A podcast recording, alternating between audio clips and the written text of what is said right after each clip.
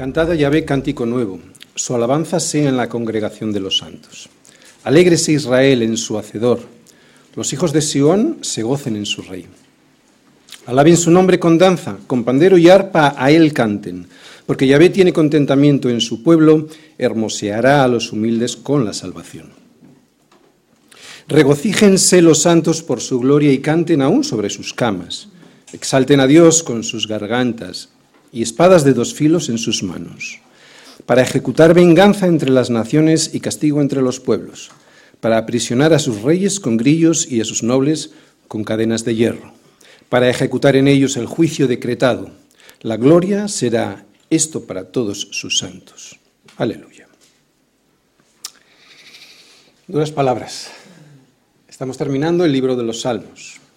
Y el que hoy vamos a ver es el 149. Sabéis que hay 150. Recordamos que los últimos cinco salmos con los que termina el libro son todos salmos de alabanza a Dios. Cada uno de ellos nos muestra la alabanza de vida a Dios. Y lo hace trayendo a la luz algún aspecto en particular del que el ser humano puede y debe tener en cuenta a Dios para alabarle. Primero vimos en el Salmo 146 cómo el ser humano fue creado y salvado personalmente. Y por eso le alababa.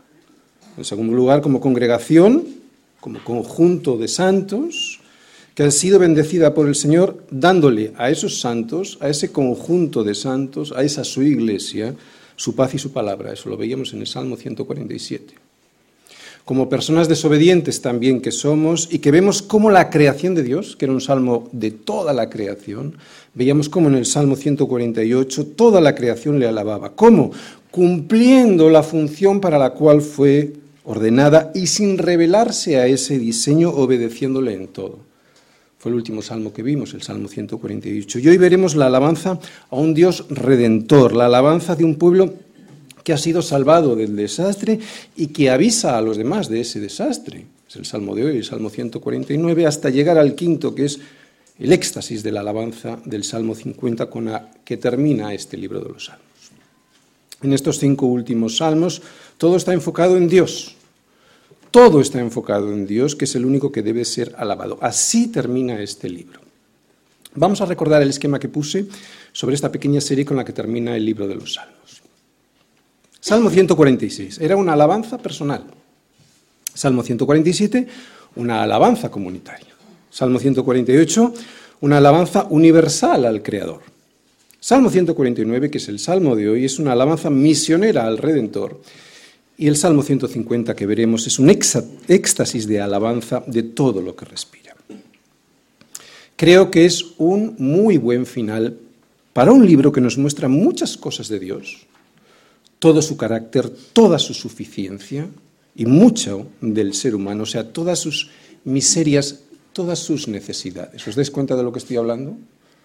Nos muestra la grandeza y la suficiencia de Dios y la miseria y la necesidad nuestra. Todo esto es puesto de tal manera que al, final solo nos puede quedar por decir que Dios sea alabado. Por eso termina como termina el libro, con estas cinco alabanzas a Dios. No queda otra opción que alabar a Dios y a su grandeza, a no ser que pretendamos quedar como unos necios egoístas que no han entendido su papel en este mundo. Necios con ínfulas de dioses que creen que todo es de ellos y por ellos. Fíjate, de ellos y por ellos. Así es como vive el mundo, ¿eh? así es como vive el mundo y que por eso se les debe todo. Cuanto más está consentida una sociedad, más es una sociedad que sus miembros piensan que se les debe todo.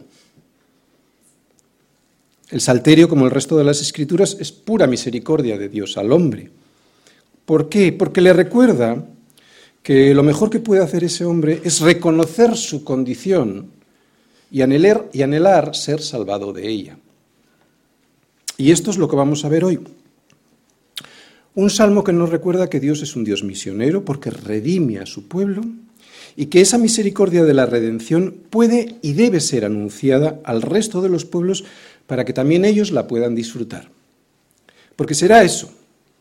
A ver, y son las dos partes del Salmo. Será eso, o su misericordia o su justicia. Por eso su pueblo le alaba y lo hace con un cántico nuevo cada vez que se da cuenta. o la misericordia de Dios que hace para sí un pueblo, hemos leído el Dios hacedor de Israel, o la misericordia, o recibiremos la misericordia de ese Dios, o la justicia de un Dios que al final ejecuta su juicio decretado. Son las dos cosas, vuelvo a repetir, que hemos visto en el Salmo. Eso es lo que va a mostrar el Salmo de hoy. Para que el hombre no diga que no fue advertido por Dios a través de su pueblo, y para que en esa advertencia Dios vuelva a ser alabado. Decía el último versículo del Salmo anterior, el Salmo 148, si os acordáis, que Dios ha exaltado el poderío de su pueblo. Y yo también explicaba que la palabra exaltado ahí en el hebreo quería decir levantar, elevar. Y eso es lo que hace Dios con su pueblo. Lo levanta de los muertos al lugar que le corresponde. No es un lugar de adoración, evidentemente, porque el lugar que le corresponde es para que pueda hacer por diseño aquello que por propósito fue diseñado a hacer, alabarle.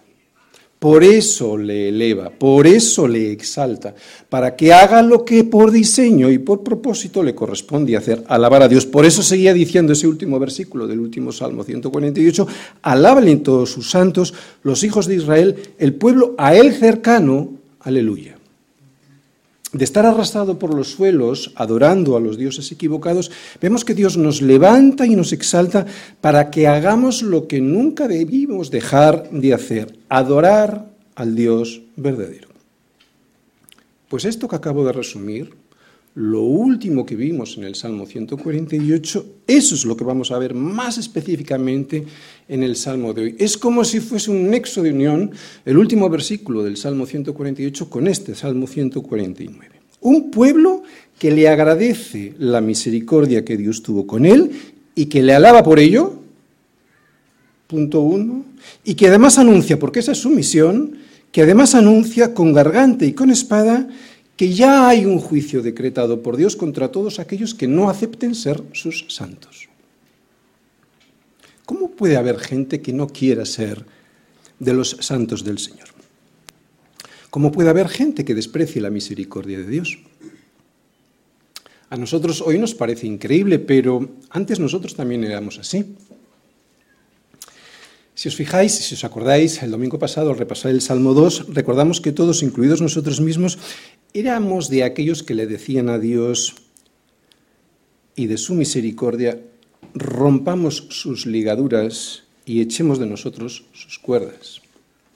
Vamos todos al Salmo 2. Vamos a volver a leer el Salmo 2 porque es muy curioso que este libro de los Salmos tenga en su penúltimo salmo, en el de hoy, o sea, en el anteúltimo salmo, una advertencia muy similar a la advertencia que veíamos en el Salmo 2. O sea, hay una sorprendente simetría entre los dos salmos, entre el segundo salmo y el anteúltimo salmo del libro de los salmos.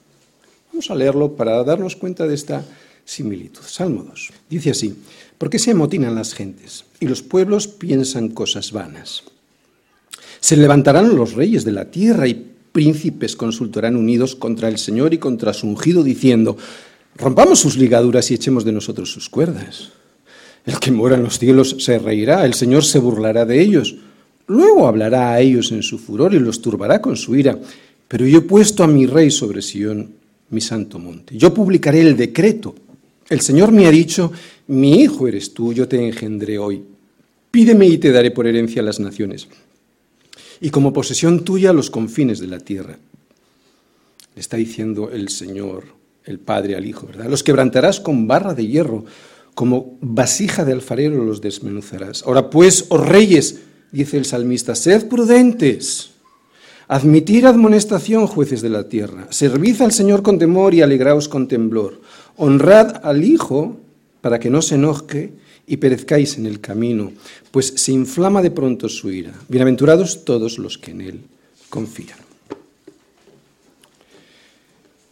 Es muy similar y sin embargo hay una diferencia. Aunque en el Salmo 2 las advertencias sobre las consecuencias del juicio de Dios para aquellos que se ríen de Él y le desprecian en sus consejos, parecía que estaban más bien lejos en el tiempo, Parecía que había tiempo para pensárselo. Ahora, sin embargo, en el Salmo 149, no parece que estén estas consecuencias tan lejos. Parece que la ira de Dios está a punto de despeñarse sobre aquellos que continúan en su desdén y menosprecio a Dios. Si volvemos a leer, y lo vamos a volver a leer, el Salmo 149 nos va a dar la sensación de que ya no hay tiempo. Como el salterio se termina, la paciencia también ha llegado a su fin. ¿Os dais cuenta? Estamos en el anteúltimo salmo. Como el salterio se termina, parece, pareciera que la mm, paciencia también ha llegado a su fin. Es como si después de la misericordia, la paciencia y el perdón, ahora toca ya que la justicia se concrete y que el decreto de Dios se aplique definitivamente. No hemos predicado todo el libro, pero bastante, prácticamente tres cuartas partes del libro de los Salmos. Llevamos cuatro años con el libro de los Salmos, cuatro años de advertencias, de explicaciones y de ruegos encarecidos por parte de Dios, de un Dios amoroso, a través de una larga serie de salmos que nos han explicado cuál es nuestra condición y cuál es el poder de Dios para sacarnos de ella. No tenemos excusa. Mucho tiempo en el que se nos ha explicado cuál es nuestra condición y cuál es el poder de Dios para sacarnos de ella. Pues este salmo es el último, el último aviso de, de que la paciencia de Dios tiene un límite. ¿Y sabéis cuál es el límite? ¿Cómo se llama el límite de la paciencia de Dios? Justicia. La paciencia para que sea verdadera paciencia, si no es un cachondeo. La paciencia para que sea verdadera paciencia tiene que llegar a ejecutar la amenaza que ha, que ha decretado que llegará. Si no, todo es una risa. No hay justicia, no hay bondad. Para que haya bondad se necesita la justicia. Es lo que pasa en este mundo con aquellos a los que se les amenaza con la justicia, en las noticias lo vemos, ¿verdad? Políticos o incluso criminales, a los que se les amenaza con la justicia y saben que a ellos nunca les, llegará las consecuencias. ¿Qué les hace? ¿Qué pasa? ¿Cómo les ves? Se ríen. Pero con Dios no va a pasar. Él es un juez justo y su decreto también. Y es que, como tantas veces hemos dicho, aquel juez que no es justo no puede ser bueno. Es imposible. Por eso la justicia, para que sea justa, especialmente cuando se ha aplicado pacientemente la misericordia de Dios del perdón a través del arrepentimiento de aquel que se ha dado cuenta que se ha equivocado, digo, la justicia, para que sea justa, se ha de aplicar siempre con la sentencia decretada por Dios. El perdón de Dios siempre viene antes. Siempre. Y es infinito. Es muy amplio, pero no viene después. Y eso es lo que la gente no entiende. No lo aceptamos. Es normal, nuestro concepto de la justicia está envilecido por nuestro pecado. Pero Dios es justo. Y ese juicio sobre la humanidad rebelde está a punto de emitir su veredicto. Por eso sus santos aquellos que muchas veces hemos sido perseguidos y humillados por advertir de que esto va a ocurrir, al ver ese juicio, dice el final del Salmo, que gloria será esto para todos sus santos. Claro, cuando tú compartes la justicia de Dios, lo que quieres es que la justicia se aplique, por fin, evidentemente. Vamos a volver a leer todo el Salmo 149, fijaros. Cantada Yahvé, cántico nuevo. Su alabanza sea en la congregación de los santos. Alégrese Israel, iglesia, alégrate en tu hacedor. Los hijos de Sión se gocen en su rey. Alaben su nombre con danza, con pandero y arpa a él canten, porque Yahvé tiene contentamiento en su pueblo, hermoseará a los humildes con la salvación. Regocíjense los santos por su gloria y canten aún sobre sus camas. Exalten a Dios con sus gargantas y espadas de dos filos en sus manos, para ejecutar venganza entre las naciones y castigo entre los pueblos, para aprisionar a sus reyes con grillos y a los nobles con cadenas y a sus nobles con cadenas de hierro, para ejecutar en ellos el juicio decretado. Gloria será esto para todos sus santos. Aleluya. Es como si el salmista nos dijese que ya no hay tiempo ya no estamos al principio del, libro de los Salmos. Lo que antes, además de ser una advertencia sensata, era un consejo paciente, ahora se ha convertido en un aviso urgente. Solo queda un salmo antes de poder alabar a Dios sin que caiga su ira sobre una humanidad que le ha desechado a él y a su rey sistemáticamente, sistemáticamente. A veces desde este púlpito uno siente, siente, se siente como Samuel. ¿Os acordáis? El pueblo de Israel le pedía un rey. No querían jueces, no querían profetas que les guiaran. Gritaba a todo el mundo que nadie desechara al rey que Dios había puesto sobre su pueblo. Pero como digo, era un pueblo que deseaba que le gobernase otro rey como el resto de los pueblos. Querían ser como el resto de los pueblos. Y sabemos cómo Dios le consuela a Samuel diciendo, Samuel, mira, oye la voz del pueblo en todo lo que te digan, porque no te han desechado a ti, sino a mí me han desechado para que no reines sobre ellos. Eso es lo que quieren Samuel, que yo no reine sobre ellos. Por eso, antes de finalizar el libro de los Salmos y antes de mostrarnos un salmo como el Salmo 150, lleno de alabanza a Dios, sin ningún tipo de limitación, se nos advierte en este salmo que solo podrán hacer una alabanza así, sin ninguna restricción, la que veremos en el Salmo 150, un tipo de personas. Son un tipo de personas que pertenecen a un pueblo muy específico. No puede ser cualquier pueblo, es su pueblo. No valdrá ser de otro pueblo. No valdrá ser de otro pueblo y luego decir que yo también, que yo también quería. Es ahora y desde ahora. O se es de su pueblo hoy, o mañana será imposible. Dios advierte y sería bueno hacerle caso. Bien, vamos a ver el esquema del Salmo. Es muy sencillo, está compuesto de dos partes. La primera es un canto a la misericordia de la salvación.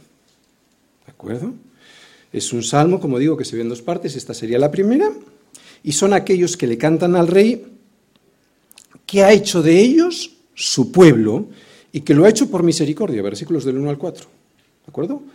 Una, alabanza de un pueblo que le ha hecho su pueblo. No se han hecho ellos los pueblos, el pueblo de Dios. No, no, ha sido Dios el hacedor de ellos, es lo que vamos a ver en este salmo.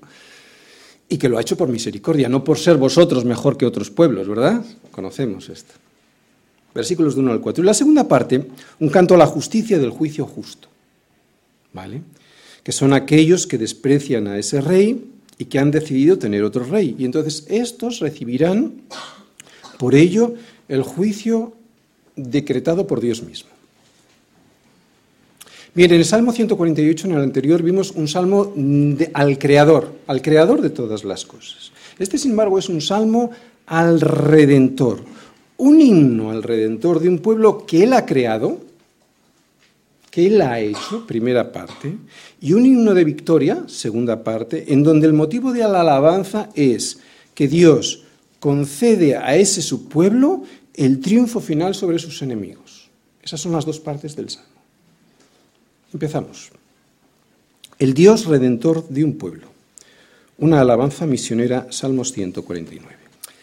Cantada Yahvé cántico nuevo. Su alabanza sea en la congregación de los santos. Alégrese Israel en su hacedor. Los hijos de Sión se gocen en su rey. alaben su nombre con danza con pandero y arpa a él canten, porque Yahvé tiene contentamiento en su pueblo, hermoseará a los humildes con la salvación. Regocíjense los santos por su gloria y canten aún sobre sus camas, exalten a Dios con sus gargantas y espadas de dos filos en sus manos, para ejecutar venganza entre las naciones y castigo entre los pueblos, para aprisionar a sus reyes con grillos y a sus nobles con cadenas de hierro, para ejecutar en ellos el juicio decretado. Gloria será esto para sus santos. Aleluya. Bien, este es un salmo de alabanza. Es una alabanza de aquellas personas que odian el pecado y que desean apartarse de las cosas de este mundo. Este salmo es una alabanza de los santos apartados a su rey. Es una alabanza de aquellos que entienden que han estado viviendo en rebeldía contra un Dios tres veces santo, pero que se arrepintieron de ello y que se siguen arrepintiendo y que anhelan vivir, sí, pero ya para la gloria de Dios, solo para este pueblo. No estamos hablando de una santidad perfecta, ¿de acuerdo? Estamos hablando de un anhelo de santidad. Es un camino. Este salmo es una alabanza de aquellos que han sido salvados. Es un canto misionero hacia un Dios que les ha redimido del, desastre, sí, pero también es un salmo el último salmo, que nos hace a todos una llamada de arrepentimiento antes del juicio. No habrá más llamadas en este libro. Primera parte. Un canto a la misericordia de la salvación. Cantada Yahvé, cántico nuevo. Su alabanza sea en la congregación de los santos. Alégrese Israel en su hacedor. Los hijos de Sión se gocen en su rey. Alaben su nombre con danza, con pandero y arpa a él canten. Porque Yahvé tiene contentamiento en su pueblo. Hermoseará a los humildes con la salvación. Dios te mira y está feliz. ¿Sí? Cuando un padre mira a su hijo y ese hijo está dentro del orden para el que fue creado, ese padre no puede sentir otra cosa que felicidad. Cuando tú ves a tu hijo que está ordenado, ese padre no puede sentir otra cosa que felicidad. Y al contrario, cuando tienes un hijo salido de orden, tienes una angustia permanente. Por eso Dios te mira y, estás y está feliz, si es que estás bajo su orden, claro. Esto lo sabemos muy bien los padres que tenemos hijos. Cuando tú ves a tu hijo bajo el orden de Dios, sabes que nada podrá salir mal. Nada. Habrá dificultades, ¿de acuerdo? Incluso puede haber grandes desgracias, no digo que no, pero nada podrá salir mal. Y el Padre está feliz. ¿Te das cuenta porque Dios está contento con su pueblo?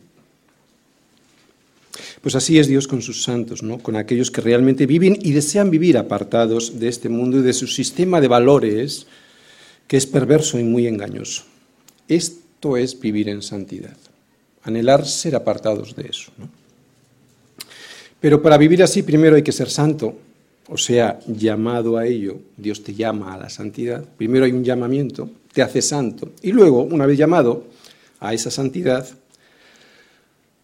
ay mi hermano, hay que ser valiente para vivir en ella. Mira que te mando que te esfuerces y seas valiente. No temas ni desmayes, porque el Señor tu Dios estará contigo donde quiera que vayas. Esto es lo que le dice el Señor a Josué antes de entrar en la tierra que les había prometido. Solamente esfuérzate y sé muy valiente. Fíjate, solamente esfuérzate y sé muy valiente para cuidar de hacer conforme a toda la ley que mi siervo Moisés te mandó. No te apartes de ella ni a diestra ni a siniestra, para que seas prosperado en todas las cosas. Este es el pueblo que había sido llamado a habitar la tierra que se les había prometido. Tenían que entrar, tenían que entrar a conquistar una tierra que ya era suya por herencia, la tierra de Canaán, pero que todavía la tenían que conquistar con valentía. ¿Entiendes el paralelo? Todo en el Antiguo Testamento es un tipo de lo que habría de venir. El pueblo de Dios no es un pueblo flojo ni cómodo. Su pueblo es un pueblo valiente y que pelea. Es un pueblo al que no le gusta estar en minoría, no, como a nadie. ¿A quién le gusta estar en minoría?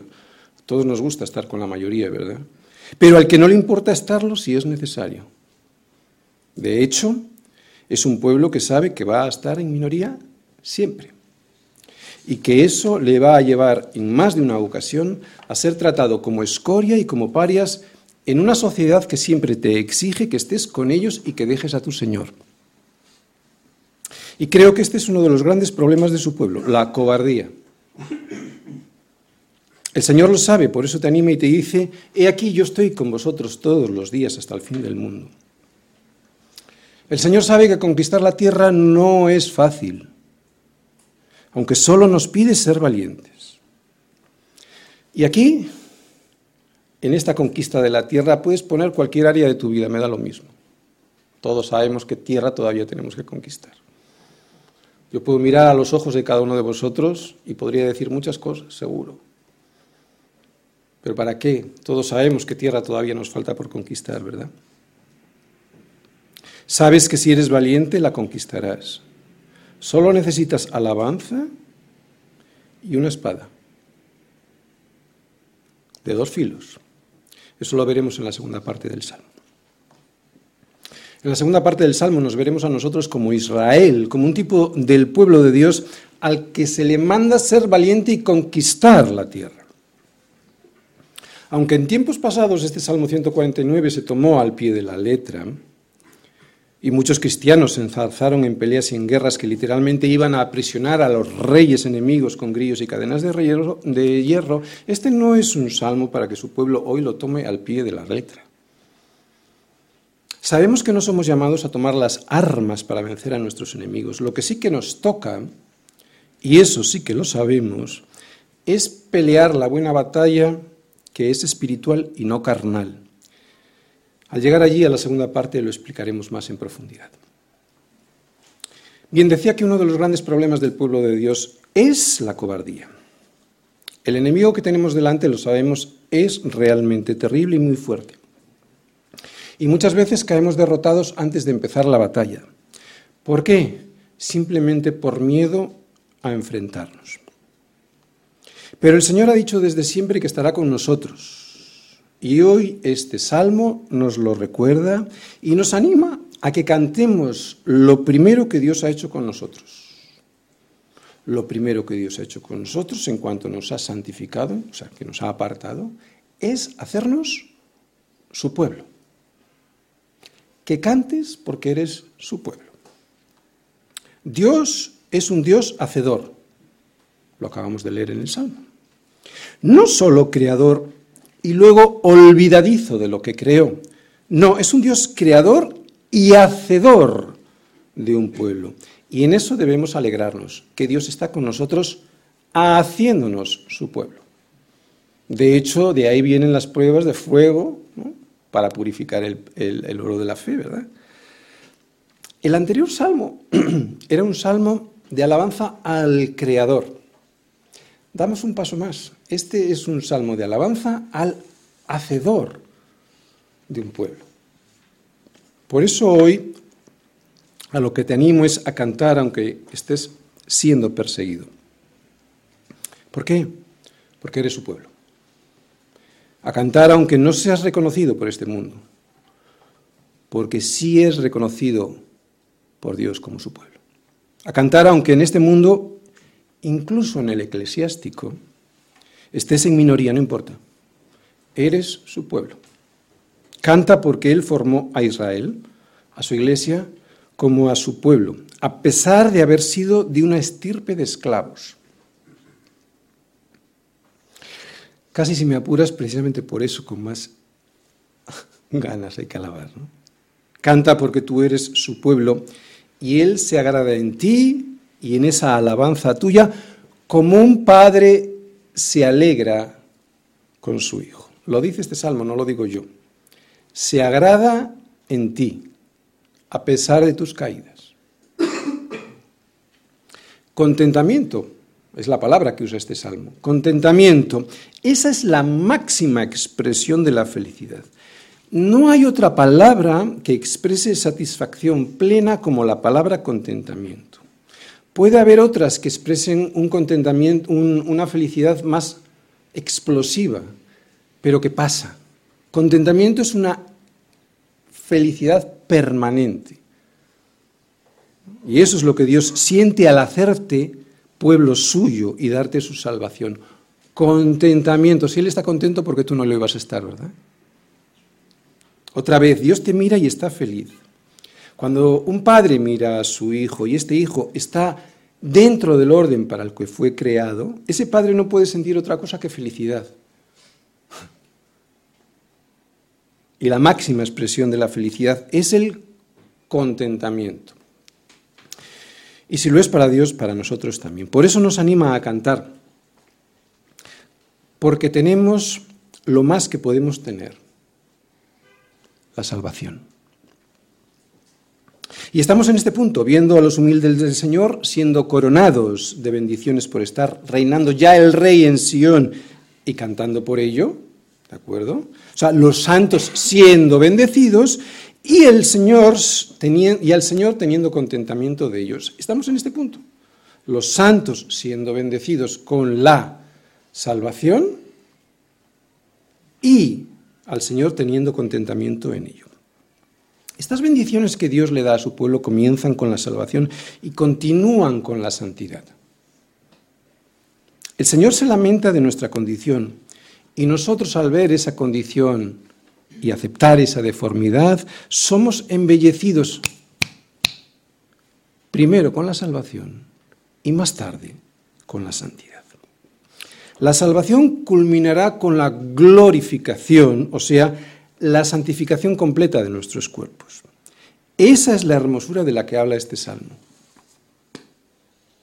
Cuando Jesús se presentó en la sinagoga dando comienzo a su ministerio público, no lo hizo como juez, todavía no. Se presentó como rey redentor para hermosear a los humildes con su salvación. Seguro que os acordáis porque está en Lucas 4, en casa lo leéis, yo os lo voy a decir ahora. Él se presentó como el que va a traer la misericordia de la salvación a su pueblo. Dijo así, el Espíritu del Señor está sobre mí por cuanto me ha ungido para dar buenas nuevas a los pueblos, a los pobres, me ha enviado a sanar a los quebrantados de corazón, a pregonar libertad a los cautivos y vista a los ciegos, a poner en libertad a los oprimidos, a predicar el año agradable del Señor, a predicar el, año agradable, el año agradable del Señor, el año de la gracia, el año agradable del Señor. Isaías 61 continuaba, pero se paró ahí, porque dice Lucas, y enrollando el libro, no siguió leyendo. Luego vamos a ver lo que decía, pero no siguió leyendo. Y enrollando el libro lo dio al ministro y se sentó, y los ojos de todos en la sinagoga estaban fijos en él, y comenzó a decirles, hoy se ha cumplido esta escritura delante de vosotros. Después de leer el libro de Isaías, la profecía sobre él mismo como el Salvador de su pueblo, hablando del año de la gracia del Señor, se detiene antes de leer lo que habrá de suceder en el día de la retribución de nuestro Dios. Se detiene justo antes de leer lo que habrá de suceder en el día de la retribución de nuestro Dios. Y se detiene porque no es lo que tenía que suceder todavía. Recordad, estamos en el año agradable del Señor. Estamos en la temporada de la gracia. Lo primero es el año de la gracia. Todavía estamos en él y es de lo que se alegran sus santos en esta primera parte del Salmo. Pero después vendrá el día del juicio. Algo que también vemos en este Salmo que se alegran sus santos. Ese día es el día de la retribución a las naciones que le han rechazado al Señor como rey. Ese día es el día del juicio de aquellos que no han querido formar parte de su pueblo. Eso no lo leyó Jesús, pero está escrito en el siguiente párrafo de Isaías. Jesús dijo, vine a proclamar el año de la buena voluntad del Señor, pero no mencionó que también vendría a proclamar el día de venganza del Dios nuestro. No tocaba. Por eso no lo leyó, pero está escrito. Y en este salmo también se avisa de ello. Por eso es un salmo primero de alabanza a aquel que redime a su pueblo y segundo de alabanza a aquel que avisa de un juicio que será ejecutado contra aquellos que se han burlado del rey y de sus redimidos. Sé que no gusta. Es algo que repele al ser humano caído, normal, pero está escrito. Sé que no gusta, pero ya está avisado, aquí y por toda la Biblia. No me queda otra, especialmente si predicamos expositivamente, que decirlo. Esta segunda parte se ha dado a conocer. Desde siempre se ha sabido. Por toda la Biblia está escrito. Desde el inicio de la historia del hombre sobre la tierra, o sea, desde Génesis hasta Apocalipsis, se ha sabido de ello aunque al hombre no le guste escucharlo y lo rechace. Y aunque el juicio y la aplicación de su decreto hoy todavía está en suspenso, y lo está hasta que Dios considere que el mensaje de Cristo ya ha sido dado a conocer por todo el mundo, el anuncio de que ocurrirá ya está hecho. Desde el inicio, Dios nunca nos ha engañado. Por eso el día de la venganza llegará no me gusta a mí explicarlo, no me gusta decirlo, a mí mismo me repele. Siempre explico que esa palabra venganza en un Dios tres veces santo no es ni más ni menos que la aplicación de la justicia justa. No es una venganza que está distorsionada por el pecado, Dios no tiene pecado. Es simplemente la aplicación justa de la justicia de Dios, nada más. Nadie debiera temer a la aplicación de la justicia de un Dios bueno y justo, ¿no? ver, teóricamente, ¿quién debiera temer la aplicación de la justicia justa? ¿Alguien con sentido común? Nadie. Y sin embargo, ¿por qué la mayoría sí lo hace? ¿Por qué la mayoría teme esa justicia y mira hacia otro lado y dice que no, que Dios no puede ser así? Bueno, pues probablemente sea porque en el fondo saben que están mal, que necesitan ser salvados y no quieren serlo. De ahí la paciencia de Dios, pero la paciencia tiene el límite de la justicia, de la aplicación de la justicia. Y esa justicia que se ejecutará justa es la otra parte del canto de este salmo de alabanza. Es de lo que habla y de lo que cantan los siguientes versículos. Segunda parte. Un canto a la justicia del juicio justo. Regocíjense los santos por su gloria y canten aún sobre sus camas. Exalten a Dios con sus gargantas y espadas de dos filos en sus manos para ejecutar venganza entre las naciones y castigo entre los pueblos, para aprisionar a sus reyes con grillos y a sus nobles con cadenas de hierro, para ejecutar en ellos el juicio decretado. Gloria será esto para todos sus santos. Aleluya. Muy bien, hasta en sus juicios, especialmente en sus juicios, Dios es bueno. Y sus hijos descansan en ellos, en estos juicios de Dios y descansan aún sobre sus camas aunque saben que están en guerra. Un hijo de Dios sabe que está en guerra. Este salmo también lo dice, no lo engaña. Su pueblo es un pueblo que canta, pero que lucha. Aunque nuestras armas no son como las que usaron Josué y los hijos de Israel para conquistar la tierra que ya era suya, sino otras pues aunque andamos en la carne, no militamos según la carne, porque las armas de nuestra milicia no son carnales, sino poderosas en Dios para la destrucción de fortalezas, derribando, argumentos. Fíjate lo que tenemos que derribar, fíjate los reyes a los cuales hay que apresar.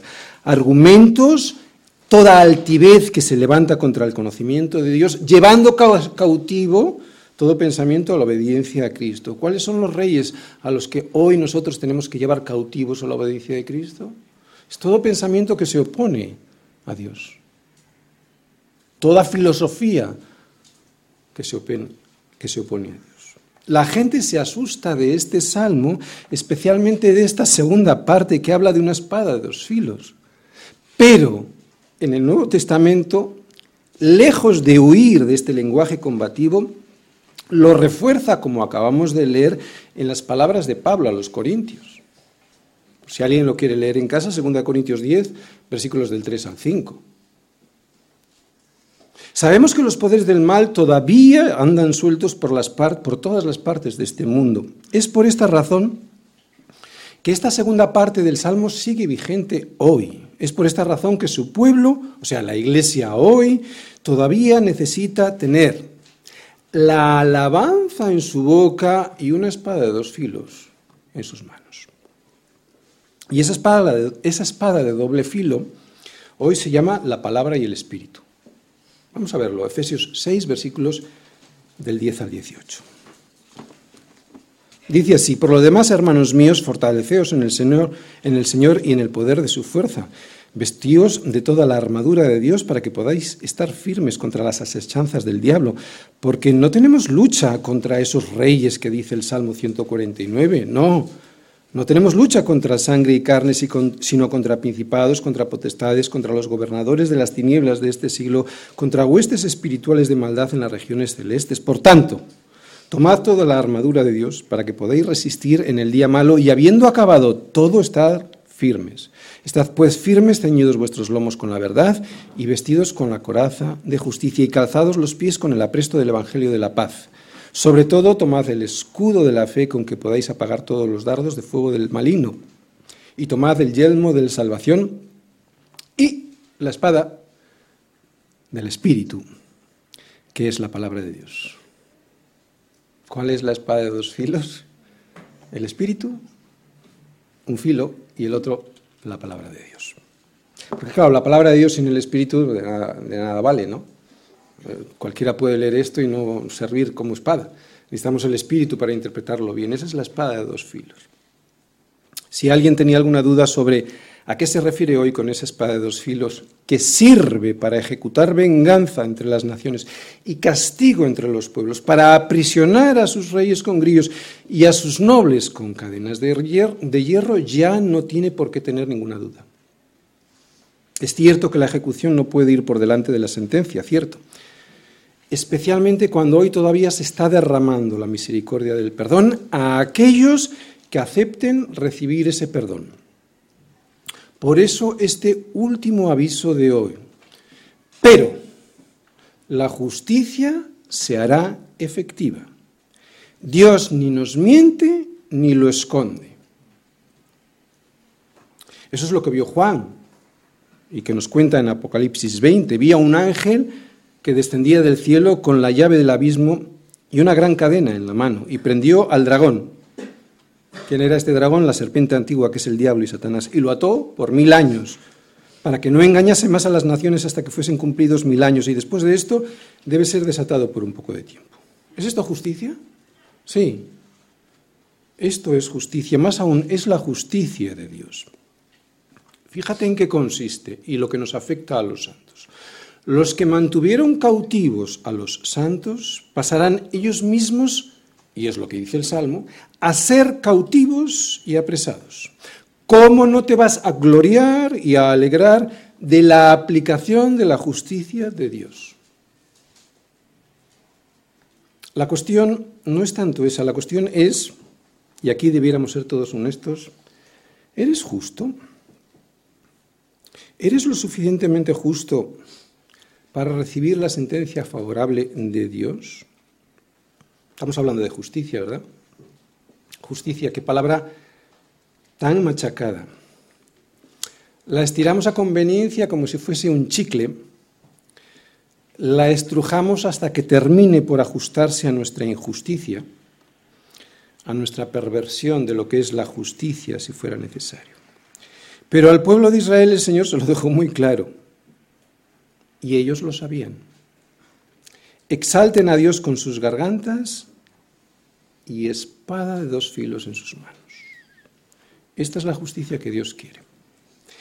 Destruir al enemigo, que ya sabemos que está en nosotros mismos y que se llama pecado, y que se le derrota con una espada de dos filos. Así pues, nuestra mayor preocupación con respecto a la justicia no ha de ser la falta de justicia entre los hombres. Nuestra mayor preocupación con respecto a la justicia debe ser a la falta de justicia frente a Dios, porque además de ahí, de esa injusticia frente a Dios, es de donde se derivan el resto de las injusticias de este mundo. Exalten a Dios con sus gargantas, sí, eso lo hace mucha gente, y espadas de dos filos en sus manos es más complicado, hay que ser valiente. Es esto lo que realmente nos debe hacer reflexionar, la necesidad de justicia frente a un Dios justo que no es como nosotros y que nos pide esto, una espada de dos filos, o sea, esfuérzate y sé valiente. Y eso es lo que se dilucida en este salmo. Y como la verdadera justicia es tan extraña a nuestra naturaleza caída, es por lo que se nos hace tan extraño escuchar semejante mensaje de aparente, no, de efectiva violencia frente a la injusticia que se comete contra Dios. Nadie llega a la justicia exigida por Dios. Es demasiado perfecta para seres tan caídos como nosotros. El Señor se lo avisó a Israel. E Israel lo sabía. Y tendremos justicia cuando cuidemos de poner por obra todos estos mandamientos delante del Señor nuestro Dios como Él nos ha mandado. Y tendremos justicia. Al pueblo de Israel se le garantizaba la justicia como resultado de observar todo lo que Dios les había mandado. La promesa era muy ilusionante. Tendréis justicia. ¿Quién no le hace ilusión esto? Tendréis justicia. Sonaba muy bien hasta que el pueblo supo que se trataba de esos mandamientos que debían obedecer. Ni más ni menos que un reflejo del carácter santo de Dios. No se admitían errores de ningún tipo. ¡Wow! El Señor Jesús nos lo volvió a repetir, ¿eh? Porque os digo que si vuestra justicia no fuera mayor que la de los escribas y fariseos, y mira que eran escrupulosos en cumplir la justicia, no entraréis en el reino de los cielos. ¿Qué nos está volviendo a recordar Jesús? Pues que solamente una condición similar a la perfección de Dios es la que nos permitirá entrar en su presencia. Y sabemos que la ley refleja esta perfección. Y sabemos que es esto lo que se le pedía al pueblo. Y sabemos que ninguno, ni nosotros, ni ellos, podemos ni podremos cumplir jamás jamás semejante requisito. Y sin embargo, es allí donde, donde está nuestra justicia. ¿Alguien puede? ¿De verdad alguien puede exaltar a Dios con su garganta y al mismo tiempo tener unas espadas de dos filos en sus manos para luchar contra el pecado a cada momento? Es ahí donde estará la justicia. Evidentemente no. Parafraseando a Lucas, podríamos decir que los que oyeron esto dijeron, ¿quién pues podrá ser salvo? Pues él, Jesús, les dijo, lo que es imposible para los hombres es posible para Dios. Por eso está Jesús en este salmo. Porque Él se complace en su pueblo. ¿Cómo no se va a complacer si su pueblo es aquel pueblo humilde que Él compró con su sangre, complaciéndose de su desnudez y de su miseria. Perdón, compadeciéndose. O sea, ¿cómo no vamos a ser un pueblo que Él, que Dios se complace, si Él nos compló con su sangre? Pero para eso hay que aceptar esa sangre. ¿Cómo no se va a complacer si su pueblo es ese pueblo humilde al cual predestinó? Y al que también llamó, y precisamente porque lo llamó, también lo justificó, y precisamente por eso, porque lo justificó, es un pueblo al que también glorificó, lo hace todo Él, desde el principio hasta el final, hermoseándoles con la salvación. Todo ya lo hizo Él, porque para Dios todo es posible. Pero para eso hay que regresar a casa. Por eso este salmo también nos avisa de la misericordia del perdón, recordándonos que sin Él, sin ese perdón, solo recibiremos la justicia de su decreto. Como siempre, en toda la Escritura solo hay dos posibilidades. En este caso, o recibir la misericordia del perdón o recibir su justicia, que es un decreto que habla de condenación. Un decreto que, aunque está firmado por Dios, el ser humano es quien decide si se le aplica al quedarse a comer algarrobas y a dormir con los cerdos. Es el ser humano quien decide por quedarse a comer algarrobas y dormir entre cerdos. Por eso hay que regresar a casa. Termino. Es indiscutible que quien no sabe a dónde va acabará llegando a cualquier sitio.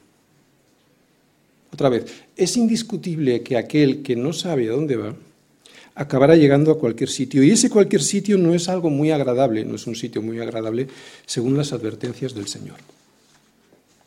Dios no es hombre para que mienta, ni hijo de hombre para que se arrepienta. Él dijo y no hará, habló y no ejecutará,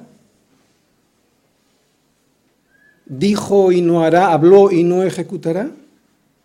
Por eso, y sabiendo que el juicio de Dios ya está declarado, decretado, ¿hay alguien que piense que no se ejecutará?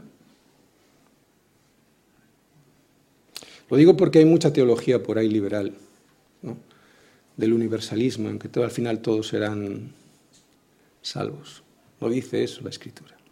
Debiéramos ser humildes y recordar que el que no sabe a dónde va, siempre llegará siempre acabará llegando a cualquier sitio y nunca será un buen sitio. Cuando el hijo pródigo se marchó de casa de su padre, no sabía ni a dónde iba. Sin embargo, cuando regresó sabía perfectamente dónde volvía. Por eso no lo hizo con soberbia, sino que regresó como lo debía hacer, contrito y humillado, arrepentido y reformado. Por eso no solo fue recibido con cariño y amor por su padre, sino que se le concedió el perdón y se le dio la bienvenida de vuelta a casa. Y aún más, se le hermoseó.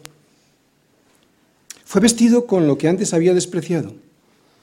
Por eso el padre le dijo a sus siervos, sacad el mejor vestido y vestidle, ponedle un anillo en su mano y calzado en sus pies. Pero atención, la verdadera hermosura no es el vestido, ni el anillo, ni el calzado, sino la humildad de la santidad. La humildad de la santidad. Esa fue la que le permitió volver a casa. Ese es el objetivo principal del Evangelio de Jesucristo. El objetivo, pues, también principal de este salmo, así como de cualquier parte de la Biblia, es santificar a aquellos que desean ser hermoseados con la salvación del Señor. Nunca pretende el Señor que reciban el juicio de aquellos que le desprecian esta salvación. No es el objetivo de Dios. Pero la justicia se ha de cumplir. Y en nuestra mano está regresar a casa.